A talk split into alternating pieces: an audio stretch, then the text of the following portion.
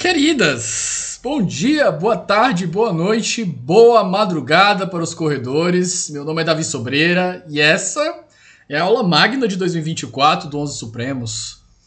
Antes de tudo, só para lembrar a todos que na descrição do episódio vocês vão achar um sumário com a minutagem de cada tema do episódio, links importantes para o nosso Apoia-se e os lates dos convidados, além de indicações de leitura. E pessoal, eu queria começar o ano agradecendo a todos pela audiência, pelas assinaturas e por todo o carinho e atenção que eu recebo nas redes sociais. E também pelo hate eventual, né? Porque todos sabemos que o hater nada mais é do que o apaixonado que não sabe se expressar. O 11 fechou 2023 com espantosos 90% de crescimentos em audiência e 87% no crescimento das suas assinaturas o que tem ajudado bastante no desenvolvimento desse que é hoje o meu daytime job. Tudo isso é muito incrível, pessoal. Eu nunca imaginei, quando eu comecei esse projeto lá no fim de 2019, para ajudar concurseiros, que o 11 significaria tanto na minha vida. Já se vão quatro anos desde então e muito aprendi, amadureci intelectualmente, me enriqueceu demais todas as conversas aqui que eu tive em mais de 170 episódios. E o 11 me rendeu uma bolsa de mestrado e agora algumas aprovações para fazer um LLM nos Estados Unidos.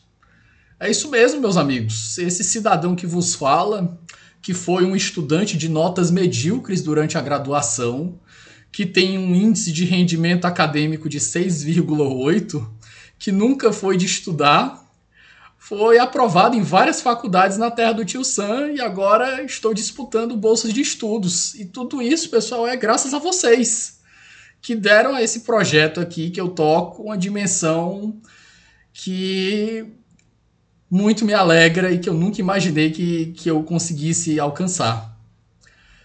É isso, feito esse agradecimento, vamos ao que interessa.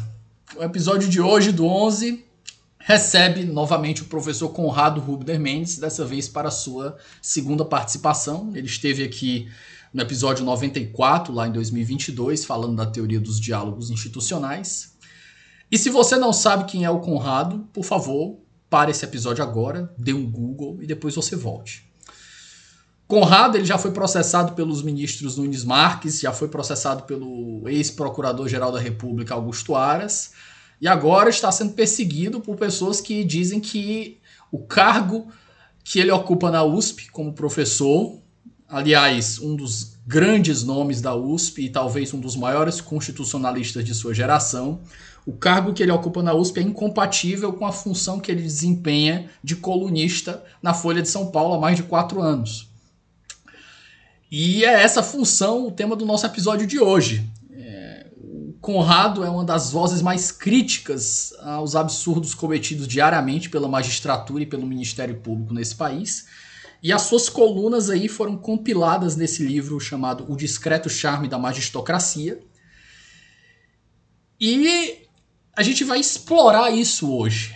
Alguns vão dizer que as palavras dele são muito ácidas ou que as críticas são muito pesadas, mas tem uma coisa que é inegável.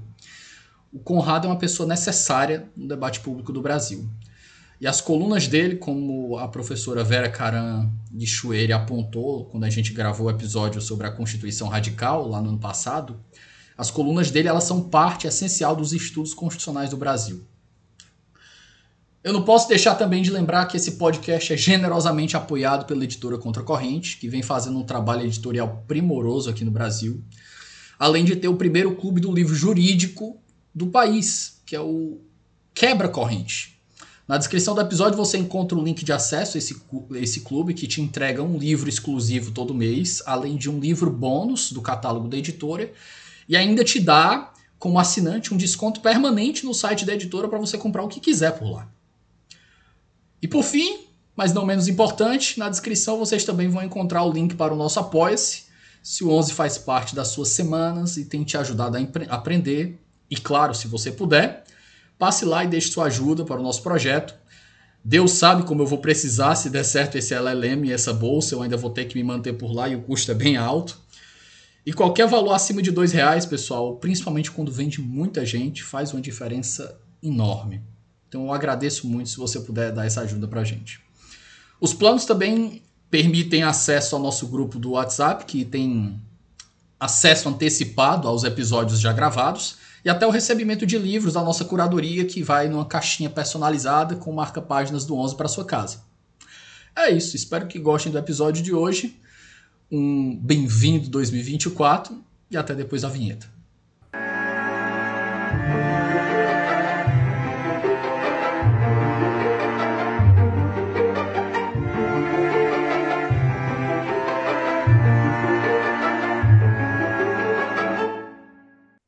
Pessoal, nossa aula magna de hoje, tenho o prazer de receber o professor Conrado Rubner Mendes, direto da Sanfran.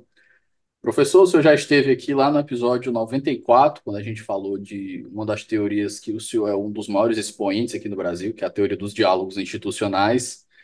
E o senhor retorna agora para o episódio número 171, um pouco mais de um ano e meio depois. Provavelmente quem está lhe ouvindo aqui e não lhe conhece deve ter caído de paraquedas no direito, ou deve estar pelo menos na graduação em algum lugar que não seja em São Paulo. Mas eu peço a gentileza do senhor se apresentar aqui para o nosso ouvinte mais uma vez. Bom, olá, olá, Davi. É um prazer estar aqui. Eu sou Conrado Rubner Mendes, sou professor de Direito Constitucional da Faculdade de Direito da USP e nos últimos anos é, passei a escrever colunas semanais em que eu discuto Constituição, justiça, democracia, juízes e, isso que eu chamo de magistocracia, essa fração é, profundamente é, profundamente é, ruidosa e corrupta e, e autoritária do sistema de justiça brasileiro. Pessoal, o tema da nossa conversa de hoje é um livro que foi produto de uma seleção de colunas do professor nos últimos, acho que três, quatro anos, professor? Cinco anos. Cinco anos de coluna na Folha de São Paulo. Na Folha de São Paulo. É tudo na Folha ou teve alguma coisa que foi antes em outro jornal? Eu comecei em 2018 na revista Época. É, nos anos anteriores eu publicava textos eventuais num, num espaço é, da Folha, do Estado, em diferentes lugares, mas era uma coisa muito ocasional. Em 2018 eu fui convidado para ser colunista da revista Época, numa fase final da revista Época, e em 2019 eu fui para a Folha. Pessoal, é, eu lembro quando eu estava gravando, eu e eu convidei, inclusive, uma orientanda sua para a gente fazer essa entrevista em dupla, quando a gente entrevistou a professora Vera Caran, eu e a Juliana Fonseca. Uhum. E a professora, a professora Vera Caran, quando a gente chegou na, num bloco de indicações de leitura, ela fez uma indicação da sua, da sua coluna como um dos, do, dos temas para que estudiosos de direito constitucional se mantivessem sempre alertas. Então, esse livro, apesar de ser uma coletânea de colunas, ele tem muito produto de debate constitucional para os dias de hoje. Eu espero que a nossa conversa aqui seja bem agradável, professor. Obrigado, Davi. Vai ser um prazer. Professor, eu vou pegar uma coluna antiga sua e para a gente fazer um contraste com os dias de hoje. Tem uma coluna antiga que fala das 11 ilhas, que dialoga diretamente com o nome desse, deste podcast, e a gente tem visto que, pelo menos em razão do governo Bolsonaro, se a gente pegar o livro aí do Recondo, né, o tribunal, falando dos bastidores, a gente tem visto que o, o tribunal ele tem diminuído essa atuação como essa atuação individual e tem privilegiado mais uma atuação colegiada. Como é que o senhor tem enxergado esse movimento? O senhor acha que isso é, é, tem sido bom a forma que tem acontecido? Acha que falta mais alguma coisa? A gente precisa colegiar mais? É, ah, Davi, eu, eu acho que, de fato, essa coluna 11 Ilhas, que é uma coluna que eu acho que já deve ter quase 10 anos, é, ela apontava um modo, os múltiplos modos muito individualistas da, do STF e funcionar. É individualista é, pelo simples fato de que, mesmo quando decide colegiadamente, ela precisa sempre juntar votos individuais, o que torna a, a decisão, em geral, é, mais cacofônica, mais difícil de se extrair um, uma doutrina constitucional mais ou menos compreensível, estável, é, bem justificada, etc. Mas ela, é, ela, ela se manifesta, sobretudo, também quando ministros individuais interferem no processo decisório do Supremo, seja quando decidem por uma decisão monocrática, uma liminar monocrática, seja quando pedem vista e não decidem e interferem e obstruem a pauta do tribunal. É, e individualizam a corte, né? deixa de ser é, o, o, STF decidindo e passa a ser o ministro individual decidindo e gera essa confusão entre instituição e o indivíduo. É, eu, de fato, o STF passou a, a, sofrer muita pressão, não, não das críticas acadêmicas, as quais o STF sempre ignorou, mas pressões políticas sérias. É, o, STF flerta com a desobediência é, dos outros poderes com frequência.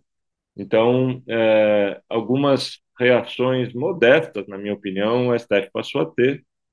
É, então, se você for pegar esses, esses 10 anos, algumas, algumas é, normas é, regimentais que foram, que foram adotadas, um esforço para que decisões monocráticas fossem é, chanceladas pelo, fossem encaminhadas imediatamente para o plenário para que fossem ou não chanceladas. Você tem uma resolução importante da ministra Rosa Weber é, para tentar disciplinar o pedido de vista, que é um dos grandes mecanismos de bagunça da, da pauta e mais que bagunça, é, de fez autoritarismo um, Fez um é, esforço simbólico para diminuir aquela, aquela relação do, do tribunal com, com, as, com as instituições privadas, mas que foi rejeitada, né? Ah, bom, isso, isso é outra coisa. De fato, a, Rosa Weber tentou, como presidente do CNJ, nesse caso, é, aprovar uma resolução que, que impedisse ministros de, é, de cair na, na, nos festivais da promiscuidade, nos jantares com advogados, nas palestras em bancos, em construtoras, em eventos patrocinados, etc. Isso é um velho problema é, do judiciário como um todo que em alguns momentos foi disciplinado e foi um pouco moderado, mas, mas voltou com tudo, né? É, muito, muito, tem sido muito difícil regular, no fundo é um exercício de autorregulação do judiciário, mas a autorregulação, de fato, não consegue conter esses grandes interesses privados na tentativa de cooptação no judiciário. Mas acho que voltando à, à pergunta, Davi, eu acho que é, o tribunal continua a ser profundamente individualista. É, claro que a gente precisa tomar um certo cuidado, e, e, e nesses dez anos, muitos estudos acadêmicos empíricos sérios foram feitos, têm sido feitos sobre, sobre o Supremo, para tentar diagnosticar e distinguir é, nessa imensidão de casos do STF o que que o que que esse individualismo representa, em que tipo de caso esse individualismo aparece fato, quando você pega números brutos, é, o STF, quando você pega o número bruto de decisões tomadas, é, pode ser verdade, e nessas decisões tomadas envolve uma infinidade de tipos de ação, né? É muito verdade que é, boa parte dessas decisões são tomadas até de maneira unânime, é, de maneira a, a seguir voto do relator, a modos de produção de decisão em escala, nesse grosso é, da pauta do STF. Em casos menos relevantes, em ações é, judiciais menos é, centrais e estruturais que isso. Mas quando você olha para a principal função do STF, que é jurisdição constitucional, além dessa enorme função que o STF assumiu de ser o grande tribunal anticorrupção é, brasileiro para julgamento de políticos, é, por meio do foro por prerrogativa de função, foro privilegiado, você vê que o individualismo está lá, em todas as suas faces, e às vezes até mais grave. Né? É, então, é, o diagnóstico 11 ilhas, que é uma imagem, que é uma metáfora, ele precisa ser bem explicado. Mas a preocupação original, ela continua, na minha opinião, é, integralmente válida. É, nesse sentido, para fazer uma afirmação forte, mas que precisa ser mais bem qualificada, com as suas devidas distinções, mas ela continua continua presente e de maneira até mais grave. Para pegar o exemplo que você mencionou quando a gente conversava aqui, é, ontem mesmo o ministro Toffoli, numa decisão monocrática no recesso judicial, que agrava um pouco, é, porque nem, nem o constrangimento do plenário eventualmente querer se manifestar ele enfrenta, porque o recesso judicial significa ficar pelo menos um mês, é, o, o, judiciário parado no modo plantão, é, e ele solta uma liminar monocrática, cujo mérito a gente nem precisa discutir aqui, mas poderia, mas não é o, não é o tema da, da nossa conversa, mas ele numa liminar monocrática de, uma, de, um, de um caso que já está tramitando no Supremo faz muito tempo, é, ele basicamente anula é, uma, um acordo de leniência, uma multa aplicada à JF de 10 bilhões.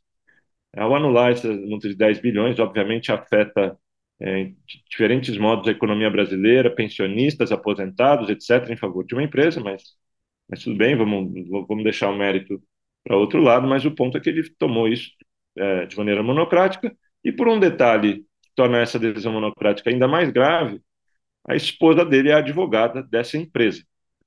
É, e essa é uma outra decisão que recentemente a STF tomou, dizer que parentes advogados podem advogar nos casos em que os ministros julgam. Então, é, o STF conseguiu destruir um mecanismo básico de controle de conflito de interesse por meio de impedimento e suspeição, isso o STF decidiu meses atrás, colegiadamente, com argumentos bastante, bastante forçados é, para derrubar uma regra que, ainda que pudesse ter um, um, uma dimensão uh, de operacionalização meio difícil, né, né, né, de controlar conflito de interesses e, e, parentes advogados, mas que ela poderia ser, ser interpretada de modo a ser operacionalizada de modo mais fácil, mas o STF derrubou a regra para que qualquer parente possa advogar, é, possa advogar no Supremo com o seu respectivo ministro, pai, esposo, irmão, é, podendo julgar. Então, ele tem uma porta de acesso facilitada e dinástica dentro do STF, o STF derrubou, e o, e o, e o, e o Toffoli tomou essa decisão sozinho, uma decisão de profundo impacto no país. Tomou sozinho também a anulação de uma decisão do Tribunal de Contas da União, é, retomando penduricalhos absolutamente, é, grosseiramente ilegais da, da, da magistratura. Então, de novo, tem muitos problemas de mérito nessas decisões, é, de mediocridade jurisprudencial mesmo, de cinismo jurisprudencial. Porém, o mais grave é são decisões monocráticas que boicotam e driblam o plenário. Isso é anti-institucional, isso é contra a instituição do STF. É, mas é, é isso, o 11 Ilhas continua plenamente é, válida. Professor, deixa eu fazer um, um, um, gancho com isso que o senhor falou. É, eu, eu até brinquei com os meus amigos, que a galera que estuda Suprema Corte Americana, que eu disse, olha, isso é coisa de República de Banana, mas não é. Porque lá nos Estados Unidos a gente teve uma coisa parecida esse, esse ano, né? Com os escândalos envolvendo o Clarence Thomas e as relações espúrias que ele tinha com muitos doadores, grandes doadores do Partido Republicano, inclusive alguns que tinham casos perante a corte que eram, eram cuja a, a, advogada era a esposa dele. Só que isso gerou um escândalo tão profundo lá que o tribunal, com com o dever de, de se proteger institucionalmente, eles criaram um código de conduta. Aqui a gente teve uma diferença, né? O senhor, o senhor comentou, lembrou dessa decisão dele sobre a advocacia, e o que há no Supremo, que, por exemplo, uma decisão dessa do Toffoli, é, ele não se deixa constranger por uma possível reversão do, do, do, plenário. E os ministros que tanto se manifestam, né, que eu acho que não deveriam se manifestar, mas que tanto se manifestam, é, quedam silentes num, num momento como esse, porque há sempre pairando sobre um tribunal aquela teoria do buraco escorregadio, que é aquela ideia que, olha, a gente não pode criticar os nossos e a gente não pode deixar ninguém reformar o tribunal, nenhuma reforma entrar no tribunal que não seja de partida da nossa, porque se você fizer isso, você abre um precedente, você abre as portas para algo que a gente não sabe o que vai acontecer. Então é a mesma coisa com a proteção dos ministros. Não, a gente não pode repreender os nossos, nem institucionalmente, porque se a gente fizer isso daqui, a gente não sabe onde é que pode parar. Então há uma, um certo corporativo, não, há um certo não, há um corporativismo aí que se fecha contra qualquer tipo de mudança institucional que pode até ser benéfica para o pro, pro tribunal. Bom, de fato, é, a, a expressão República de Bananas, né, ela, ela, ela tem um certo teor de, de colonialismo cultural, de um certo complexo de vira-lata, dentro da geopolítica é, das, do direito constitucional, do direito comparado, e, e existe um problema, de fato, em achar que tudo no Brasil funciona pior e que nós temos que imitar esses grandes modelos do centro, que são profundamente problemáticos, etc. Dito isso, eu, eu uh, afirmaria que essas características do STF continuam a ser, sim, coisa de república de bananas e que, uh, e que esse exemplo que você acaba de citar nada mais do que prova isso. Né? Ainda que nesse grande modelo inspirador de controle de constitucionalidade no mundo, que é a Suprema Corte Americana, é, tenha dado esse exemplo de um juiz absolutamente corrupto, é, se você for olhar o que, que, foi apontado de diversas práticas do Clarence Thomas, um, um, um ministro negro indicado pela, pelo presidente Nixon há algumas décadas, é, e, e, e, suas relações promíscuas com empresários e benefícios para a esposa, advogado, elas têm muitas semelhanças, mas, assim, se você compara com as, as condutas normalizadas do STF, é, elas são café pequeno. É, é muito grave o que aconteceu lá, mas é um caso isolado de um ministro. E não é só ele que tem algumas relações é, é, complicadas de conflito de interesse. É, outro, outro ministro republicano também tem. Mas, de qualquer forma. É o Alito, se eu não me engano. O Alito, é, sim, o Alito e tem o, o, o Corset também, enfim, mas não, não vem ao caso. Meu, meu ponto é, meu ponto é, que pode ser é, discutido é que, tanto do ponto de vista quantitativo quanto qualitativo, não se compara ao que acontece no STF. E o fato de que, diante dessa gravidade diante do constrangimento que a esfera pública, o constrangimento que a esfera pública tenta fazer com todos os seus limites, né, porque existe uma esfera pública muito muito deferente ao STF, é, muito subserviente ao STF, um jornalismo muito subserviente é, e, e, e, em parte uma, uma, uma comunidade jurídica muito subserviente, mas com todo o constrangimento que se tenta criar, o STF absolutamente ignora. Né? O STF ignora e reage e reage defensivamente. Então, é de fato muito mais grave. É, Para mim, não, não, não há a menor comparação, salvo engano, tanto em termos dos valores envolvidos, quanto em termos das práticas, quanto em termos de quantos ministros mergulham e se refestelam nessas práticas de conflito de interesse e, e que, claro, todas essas práticas podem ser iluminadas por meio do conceito de corrupção, do, conce do da confusão do público com o privado. Não exatamente do tipo penal da corrupção necessariamente, mas da ideia de que são práticas corruptas que, que, que comprometem o interesse público, confundem o interesse público, é, fazem uma confusão com o grande poder econômico e corrompem, nesse sentido, a missão institucional.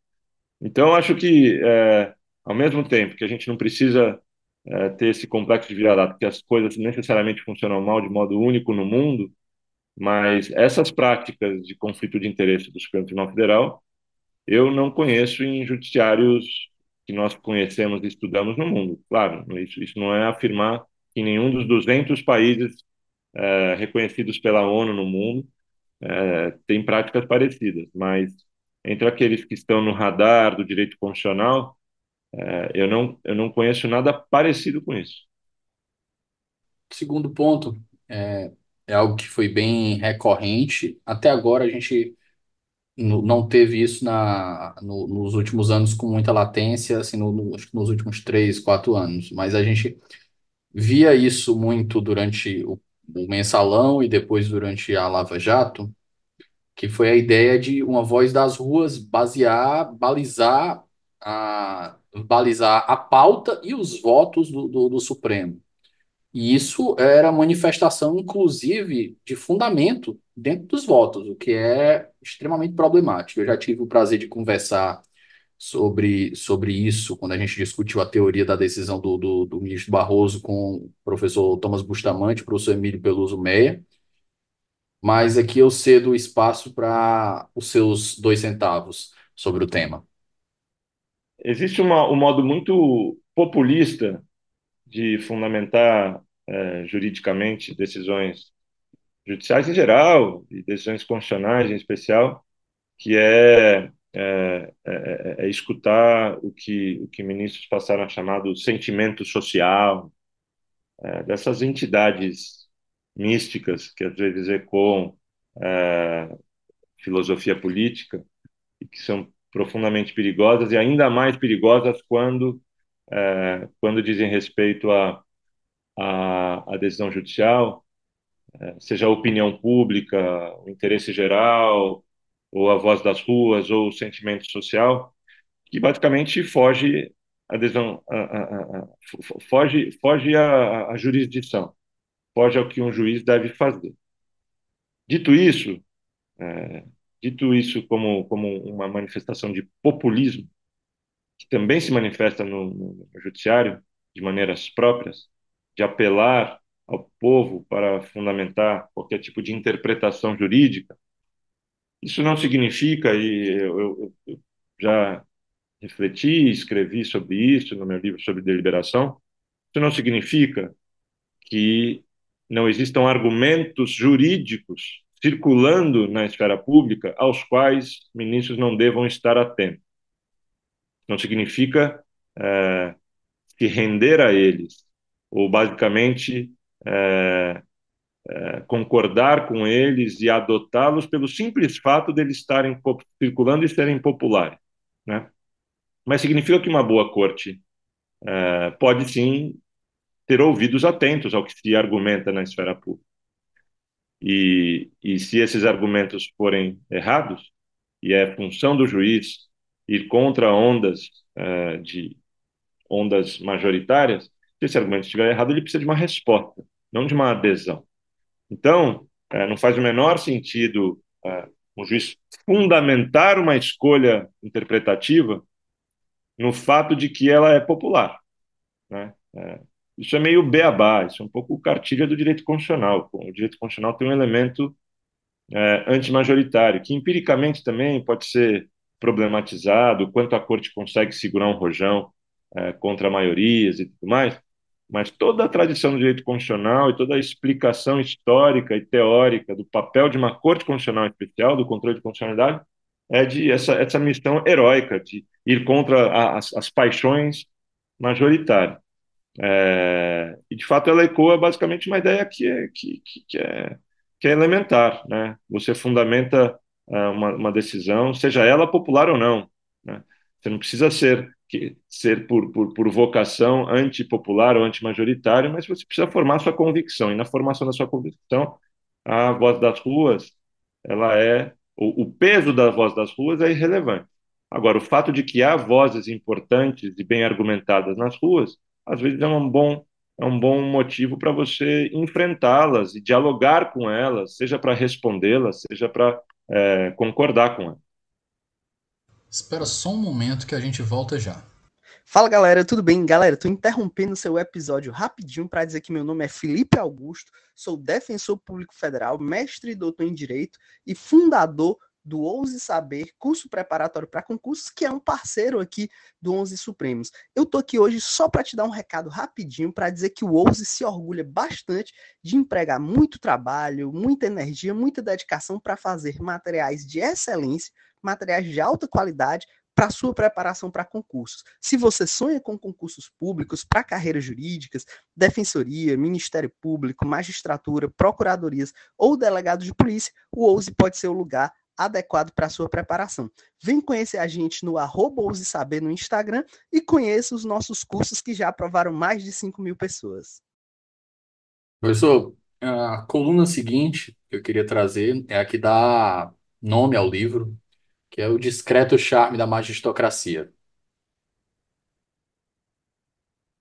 É, bom, o discreto charme da magistocracia, que é o nome do livro, é, se refere, claro, a magistocracia, como, como eu disse, é o, é o, é o neologismo que, que eu passei a usar em colunas já faz alguns anos, é um pouco uma tentativa de condensar numa, numa, numa palavra é, nova, é, um certo modo de se comportar dos atores do sistema de justiça, ou de uma fração desses atores do sistema de justiça, uma fração muito poderosa, fração que governa e administra e manda no sistema de justiça. Tanto manda tanto do ponto de vista propriamente político, administrativo, mas manda ideologicamente, culturalmente. É, é, é um pouco o tributo que todo ingressante no sistema de justiça precisa pagar, se, se curvar um pouco às práticas, às ideias e ao modo de, de se comportar é, da magistocracia, que, que basicamente domina as cúpulas, mas que se espraia por todos os níveis do sistema de justiça. Tanto eu não, eu não me refiro aqui a magistrado no sentido estrito de juiz. Eu me, a, a palavra magistrado, que forma parte desse neologismo, somado com aristocracia, é, diz respeito a um sentido mais amplo, mais antigo, seja do latim, seja no início do vocabulário político brasileiro, magistrado como qualquer autoridade de aplicação da lei. Né? É, então, discreto charme, é, de, de, novo tem uma ironia aí com, com o filme do Luiz Buñuel, cineasta surrealista, é, chamado de, O Discreto Charme da Burguesia, é, que é um filme, um filme clássico, vencedor do Oscar, em que mostra ali um, um, uma, um grupo plural de, de amigos, de uma elite num, num, num país, numa república de bananas é, qualquer, é, tentando jantar e acontecendo e, e, sendo impedida de jantar em, em acontecimentos inusitados, de muito sofrimento humano, de, é, de opressão e tudo mais, e essa elite basicamente não percebe, continua o seu jogo de aparências, continua a, a mudar de, de lugar para ir tentar jantar, absolutamente indiferente às situações dramáticas que eles defrontam. Então, essa, essa para mim é uma tanto o neologismo quanto a ironia é, com, com o filme do pra, parece serem, serem aplicáveis a essa que eu chamo é, de magistocracia, que é uma, uma um grupo é, de atores da justiça é, que não, não só que a governa, mas que tem características é, muito muito perigosas para a democracia e para o Estado de Direito. Eu digo que a magistocracia ela é ela é autoritária porque ela se recusa a interpretar a, a, Constituição e, sobretudo, os direitos fundamentais de um modo a, a, a, respeitar princípios básicos como igualdade, liberdade, assim por diante. Então, é uma, é uma, tem uma mentalidade jurídica pré-constitucional ou que se recusa a entrar no regime constitucional brasileiro, portanto, é corresponsável pelos maiores desastres humanitários do país, como, por exemplo, encarceramento em massa. Encarceramento em massa é é a assinatura da magistocracia. Né? É, ela não é só autoritária, ela é autocrática, porque ela reprime independência judicial, é, juízes mais arejados que entram no poder judiciário é, são reprimidos, é, caso, sobretudo na, na, na, na, área da desigualdade, na área é, do direito penal e tudo mais, eles são reprimidos e às vezes investigados por darem decisões, por assim dizer, muito progressistas, é uma, é uma, uh, é uma fração do judiciário que é profundamente autárquica. Teve até um, teve até um membro do MPF que, que tomou uma, uma perseguição esses dias por um motivo desse, né? Porque pediu, não sei se era do MPF, acho que era do MPF ou era do MP, um MP estadual, que ele pediu pela, fez uma manifestação pela soltura de um, de um réu que estava compatível com a jurisprudência do STJ, só que por a jurisprudência do STJ ser dúbia, aí parece que a, o, o superior hierárquico Sim. meio que colocou a, a, os cachorros atrás dele. É, há muitos casos recentes de juízes que basicamente o, o direito penal costuma ser o campo que gera mais é, o direito penal, o controle da atuação policial, etc., que, que gera mais repressão e investigação sobre a suposta má conduta é, de juízes, por exemplo. O TJ de São Paulo já teve dois casos muito célebres recentemente, em que juízes basicamente davam liberdade provisória de modo muito bem fundamentado no Código de Processo Penal. É, e porque deram por liberdade provisória, basicamente obedecendo o Código Penal, o processo penal, eles foram investigados. Ontem, ontem mesmo, uma juíza uh, do Rio de Janeiro, que tomou uma decisão absolutamente elementar de que polícia não pode sair prendendo crianças uh, sem uh, que não estejam em flagrante. Né? Então, a, a, a, prática da Guarda Civil ou da Polícia Militar. Teve re, recurso do governo estadual. De como, é, uma, uma prática de, de, como se fosse uma carrocinha, que pegava cachorros abandonados, agora tem a carrocinha de crianças pretas e pobres, porque obviamente que a gente sabe que são crianças pretas e pobres circulando pelas praias do Rio de Janeiro. Sem, sem, elas não precisam fazer nada, basta, que a polícia desconfie da, do jeito mal vestido da criança para que elas aprendam. É, a juíza falou que isso é ilegal e proibiu a polícia de fazer isso. Essa juíza está sendo investigada pelo CNJ hoje, porque ela basicamente enfrentou é, o seu próprio tribunal, ela enfrentou o Poder Executivo, ela enfrentou a imprensa carioca, a, um editorial do jornal o Globo, apoiando a política de carrocinha de criança, né, que não precisa fazer nada para que ela seja presa uma, levada para um, uma unidade é, é, uma unidade de, de, de, recolhimento de crianças. Enfim, é escandalosa isso, mas é, é, é a dimensão autocrática da, da, da magistocracia. Professor, é, vou pegar um gancho direto dessa sua última fala, com outra coluna sua, que guarda um pouco de semelhança com isso, que é o, juiz, o juiz, o juiz virtuoso, ele não sai eticamente ileso do sistema. É uma forma de se referir a certos, a certos dilemas é, e situações éticas que membros de instituições não têm como escapar. E dá para ampliar essa afirmação e dizer, bom, há certas, há certas situações éticas que cidadãos brasileiros em geral não temos como escapar ao vivermos num país profundamente desigual e violento é, como o nosso. Né? É, ele não sai eticamente ileso porque ele, de alguma forma, se beneficia, o, ju, o juiz virtuoso, o juiz que não, não compactua e não subscreve com os métodos, os valores e as práticas da magistocracia, mas ele não está eticamente ileso porque ele acaba sendo beneficiário de um sistema profundamente injusto. Beneficiário no sentido das suas é, remunerações, é, dos seus penduricalhos, é, das formas ilegais da magistocracia, é, não só conseguir, por meio de métodos políticos bastante antirrepublicanos, é, se distinguir é, da, do funcionalismo público brasileiro e conseguir remunerações que estão no teto da, da Constituição, mas que extrapolam muitas vezes esse teto. Né? Então, um juiz não sai eticamente ileso porque ele está ali, ele tenta ser virtuoso, mas tem certas coisas que ele não pode escapar. Assim como eu e você, Davi, também não, não podemos escapar dessa situação desconfortável de sermos homens brancos é, em boa condição socioeconômica, vivendo nessa sociedade dramática que é a sociedade brasileira. Né? Então, é, não sai eticamente ileso porque a gente lida com, com qual, qual é o nosso dever de solidariedade né, em relação a essa sociedade.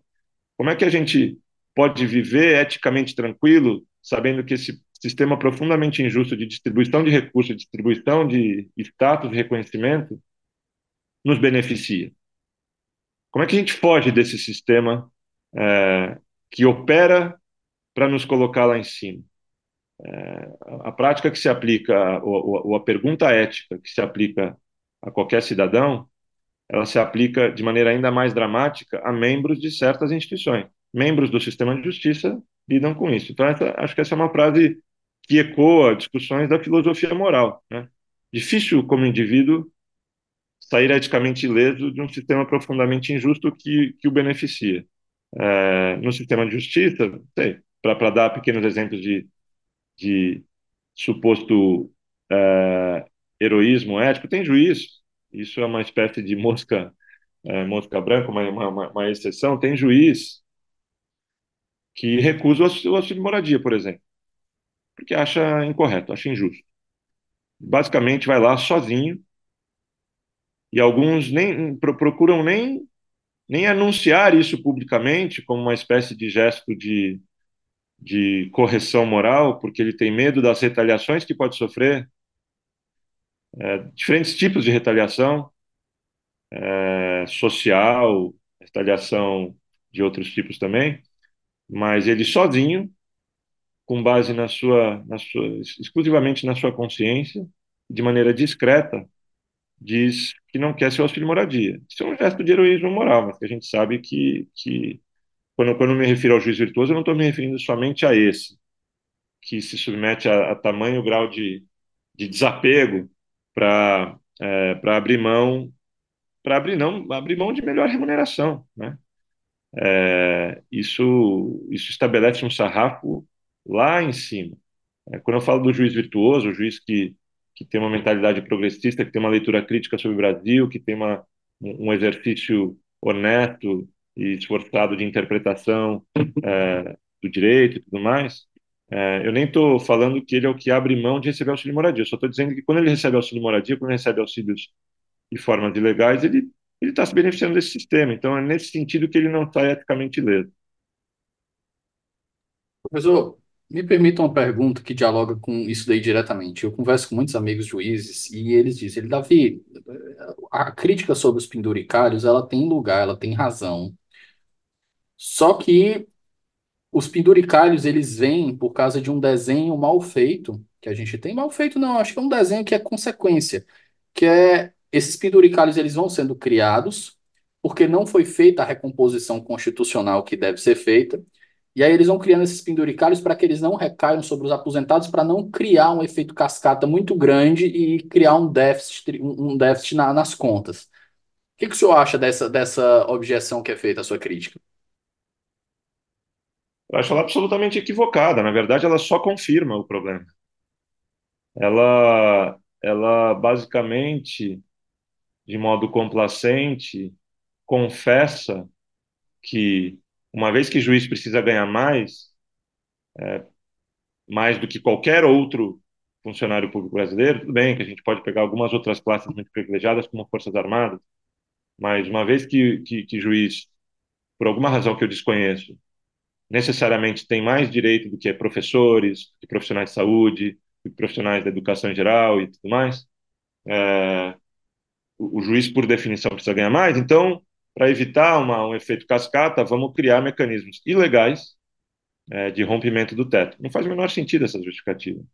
Acho que, um, um, obviamente, que, que aqui não vai nenhuma, nenhuma afirmação de que diferentes tipos de agentes estatais podem ter é, diferentes tipos de salário. Pode ter uma elite do, do, do, funcionário estatal com um salário maior e assim por diante. Pode, pode, pode, nem estou defendendo aqui um, nenhum princípio de igualdade absoluta, estrita e rígida sobre remuneração dos agentes estatais, dos agentes públicos em geral.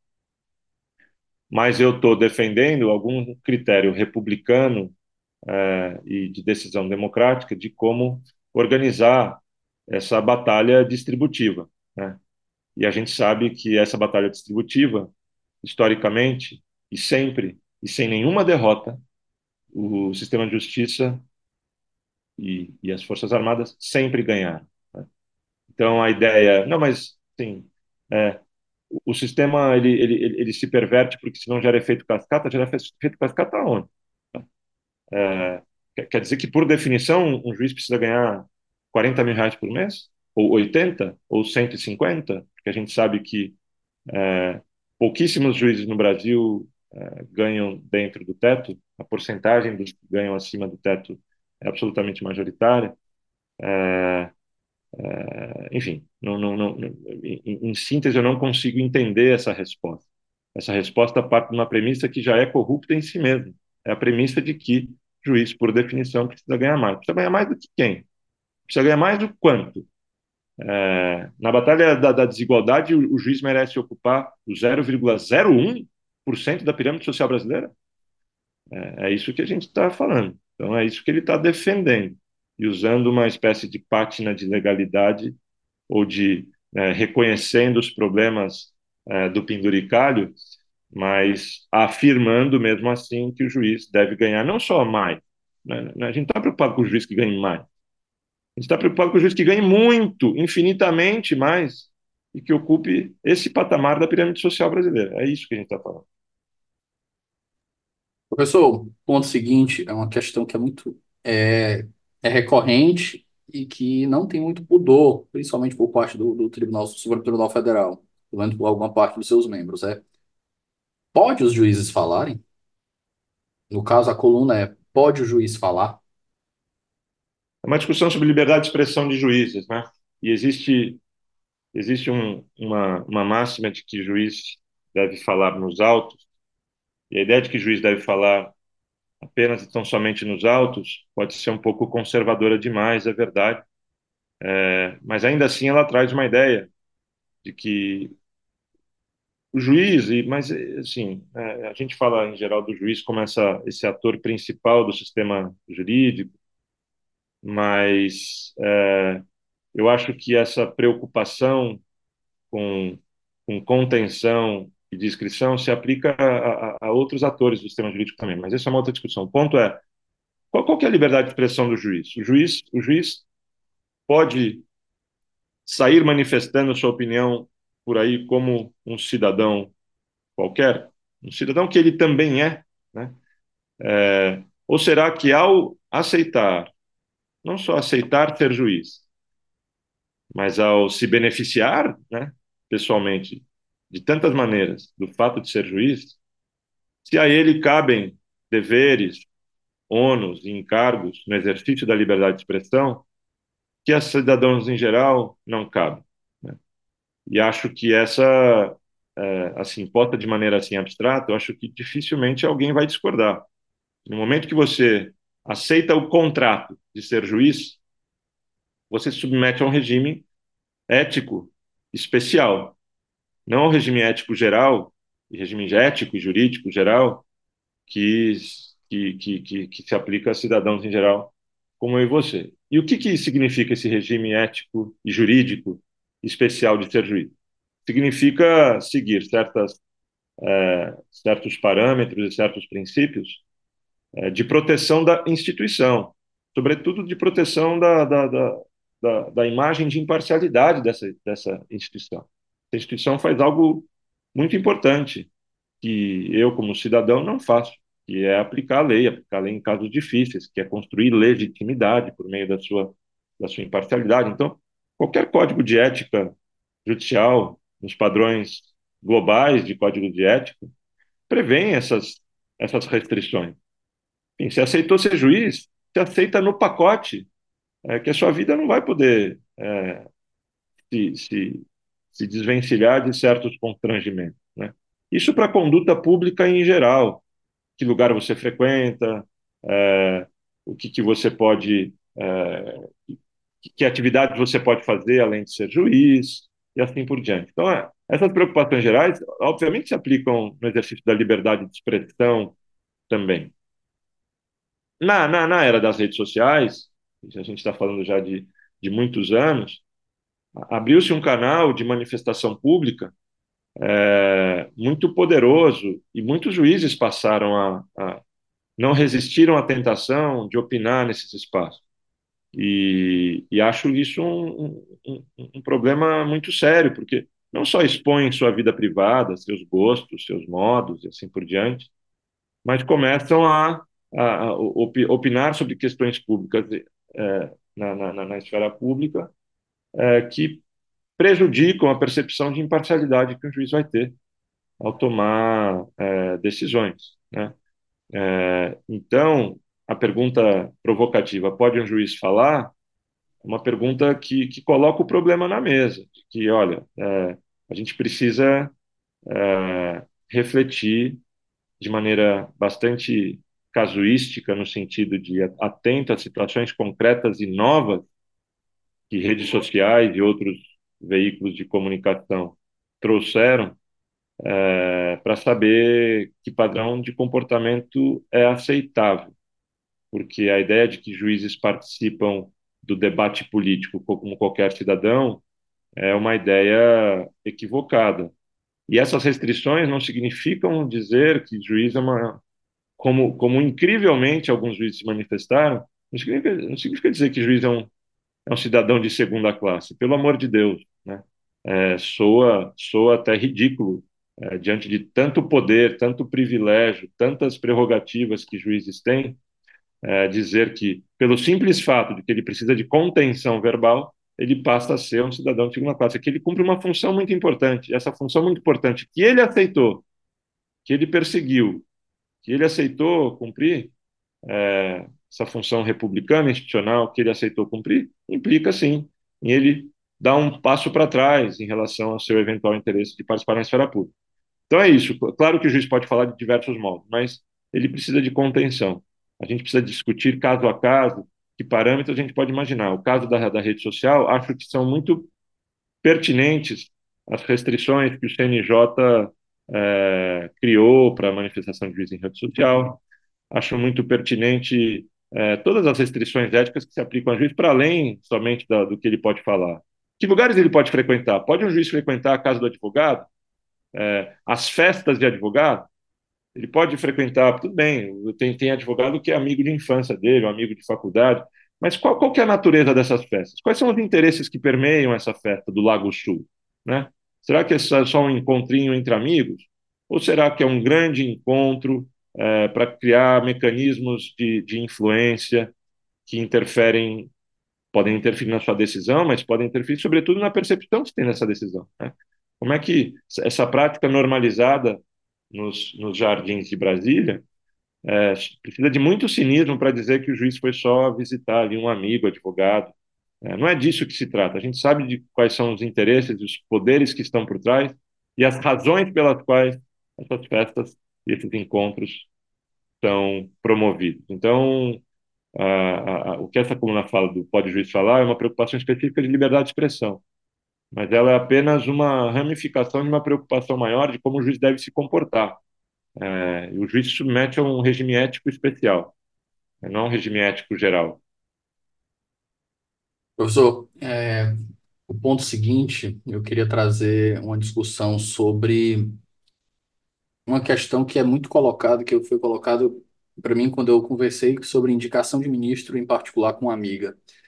E ela contou, Davi, a pessoa, quando vai para o Supremo, quando ela tem uma qualidade de vida muito alta, a pessoa, quando vem de uma advocacia bem remunerada, ela não vai para lá se ela não tiver como continuar ganhando dinheiro pelo lado de fora, porque o, o ministro em si ele não tem como ganhar honestamente o mesmo dinheiro que ele ganharia fora. E aí a gente vai para a sua coluna de número 20, de número 38, o curioso caso do juiz empresário. A gente vê muitos juízes, principalmente na Suprema Corte, que eles vão para lá e eles têm atividades que eles podem não ter uma conexão direta, mas eles continuam com fontes de renda direta, fontes de renda laterais que são, eu colocaria assim, de problemáticas do ponto de vista ético. É, elas não são só problemáticas do ponto de vista ético. Se fosse só isso, o problema era menos grave. Elas são ilegais. Né? É, o problema é que o problema é que é, parece difícil afirmar a sua ilegalidade quando o próprio judiciário, a quem cabe, é, em última instância, julgar o legal e o ilegal, afirma que é legal. É, e o fato que o judiciário afirma que é legal não significa, não é prova final que algo é legal ou ilegal. Significa, nesse caso, que é, existem, existem grandes motivos para pensar de que, de que essa decisão é uma decisão. É que nem aquela, é aquela sua outra coluna, né? O ministros do STF são insuspeitos, dizem ministros do STF. É exatamente isso. É, então, eu afirmo que é legal a prática que beneficia a mim mesmo e a mais ninguém. Por mais que eu tenha que fazer uma ginástica é, interpretativa ridícula, né? É, e, e, e acho acho incrível o quanto que isso se normalizou. A Constituição diz, não precisa fazer grande ginástica interpretativa, e nem isso é uma interpretação extremamente literalista ou conservadora ou formalista, ou seja lá que adjetivo se possa dar. A Constituição diz que o juiz é, ao juiz é vedado fazer outra, outra coisa qualquer, com uma única exceção. Uma única exceção para além de exercer a jurisdição, que é ser professor, exercer uma atividade de professor. Essa regra foi distorcida em diversas direções. Uma primeira direção, mais modesta, é que passou a se permitir que o juiz, um juiz acadêmico, um juiz com doutorado, um juiz que queira ser professor, ele seja professor em diversas universidades com uma carga horária que ultrapassa o número de horas da semana, por exemplo. Né? Então, você pode ser um professor, eu sou professor em cinco faculdades, na pós-graduação aqui e ali, com, em cada uma dessas faculdades está lá registrado meu contrato 40 horas, então eu sou de cinco faculdades, eu tenho 200 horas semanais de professor. É uma forma de fraudar a regra. Uma forma, uma forma óbvia, mas uma forma bem, bem modesta, de estar ali indo de professor, emprestando o seu título de professor para ocupar quadros docentes de diferentes lugares. É, para ir para o pro, pro, pro caso mais grave, e aí envolve é, uma, uma, justificativa que está na Lei Orgânica da Magistratura, que é uma lei da, dos anos 70, porque essa lei dos anos 70 permitia a juízes ser sócio de uma pessoa jurídica.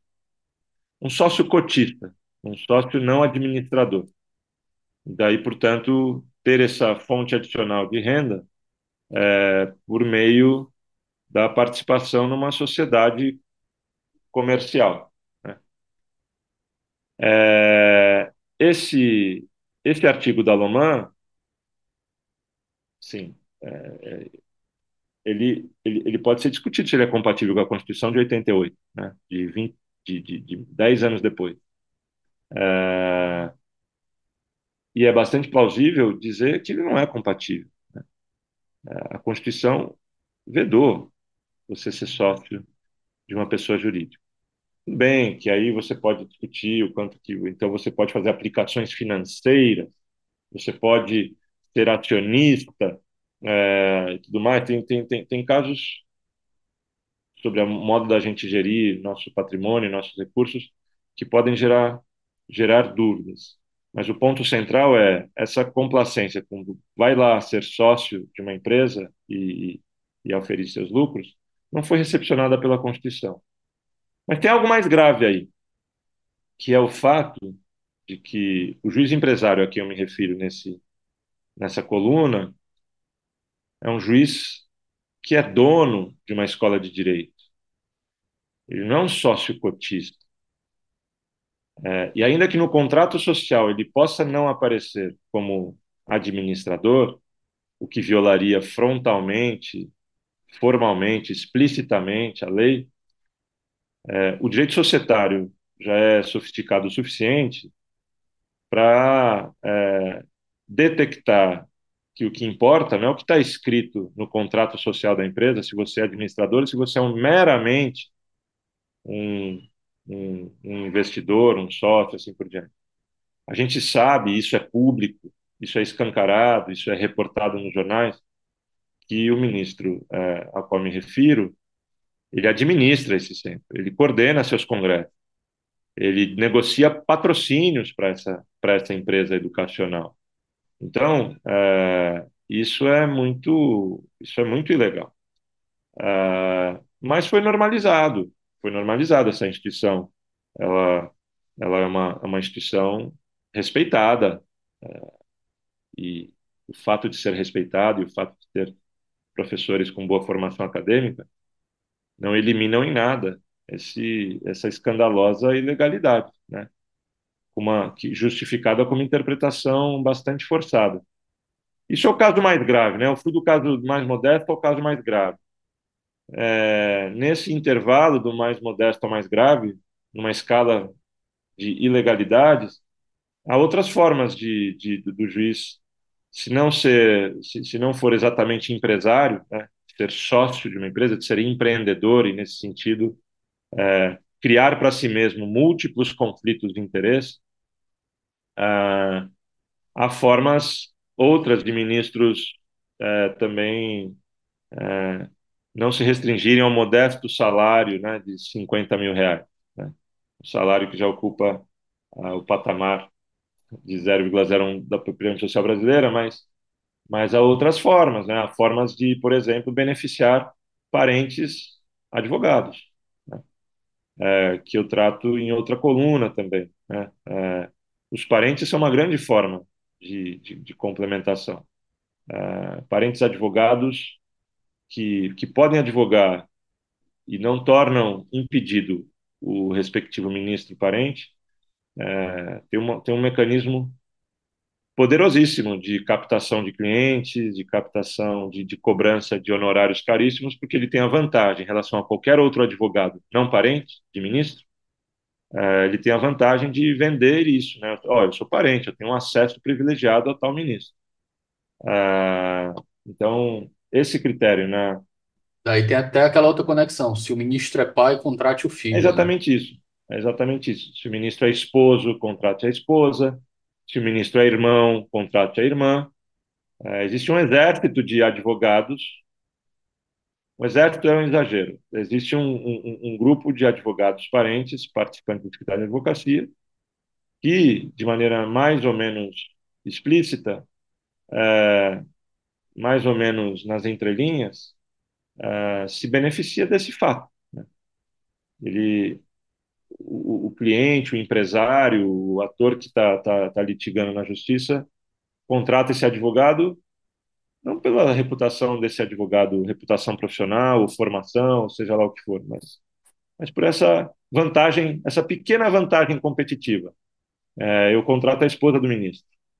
E eu suponho que essa esposa do ministro vai ter vantagens lá dentro, nesse colegiado tão complicado. Então, é, falo do STF, falo, falo de tribunais superiores em geral. Estou falando só de STF. É, esse, esse, ramo virou uma espécie de pedágio da advocacia em tribunais superiores, que é o ramo dos advogados familiares. Professor, acho que para a gente encerrar aqui, sei que seu tempo é escasso, tem uma coluna que eu acho que sua que é essencial para as pessoas entenderem que a gente tem que fazer as críticas que a gente faz aqui, elas são institucionais, que a gente vem de um período de quatro anos de muitas críticas não institucionais, né, que são críticas destrutivas, e de gente que copta as críticas institucionais que a gente faz para fazer críticas anti-institucionais. E é a coluna de número 42, que é do, do, na, na lista do livro, né? Uhum. Que é o STF criticar para defender. Pois é, o, o, eu vim escrevendo sobre STF e justiça em geral já há, há vários anos, e, e essa crítica é, passou a, a ser respondida com uma espécie de toma, toma cuidado, porque forças autoritárias é, enfraquecer o, a justiça nesse momento em que forças autoritárias começam a ameaçar a democracia brasileira é perigoso, você alimenta essa crítica, etc. E eu tentei levar a sério essa observação, essa observação de cautela, né? essa, essa, essa ideia de que não é hora de criticar. Né? Às vezes isso se aplica a partidos políticos também. Poxa, é, você está votando nesse partido, como é que vai criticar esse partido? Você, você dá combustível, você dá munição para oposição. Aplicado ao, ao, ao, sistema de justiça, a ideia era, bom, uh, nada melhor do que criticar o sistema de justiça para forças autoritárias que querem destruir a democracia brasileira. E eu ainda que tenha tentado, de fato, levar a sério essa crítica e, e, agir conforme uma, uma, posição mais ou menos refletida sobre ela, a minha, a minha forma de, de lidar com essa crítica não, acho acho que tão, tão perigoso quanto as forças autoritárias que querem destruir essa instituição são atores do sistema de justiça que também estão destruindo essa instituição tão necessária para a defesa da democracia, para a defesa do Estado de Direito, do regime constitucional, dos direitos fundamentais, etc. Né? Então, é, isentá-los de crítica quando eles fazem tão mal a essa instituição é basicamente se render definitivamente, porque é, as forças autoritárias vão vão, vão passar por cima de instituição que é, ou, de, ou, ou, de atores que corrompem tanto as instituições que são contrapeso é, dentro da separação de poder.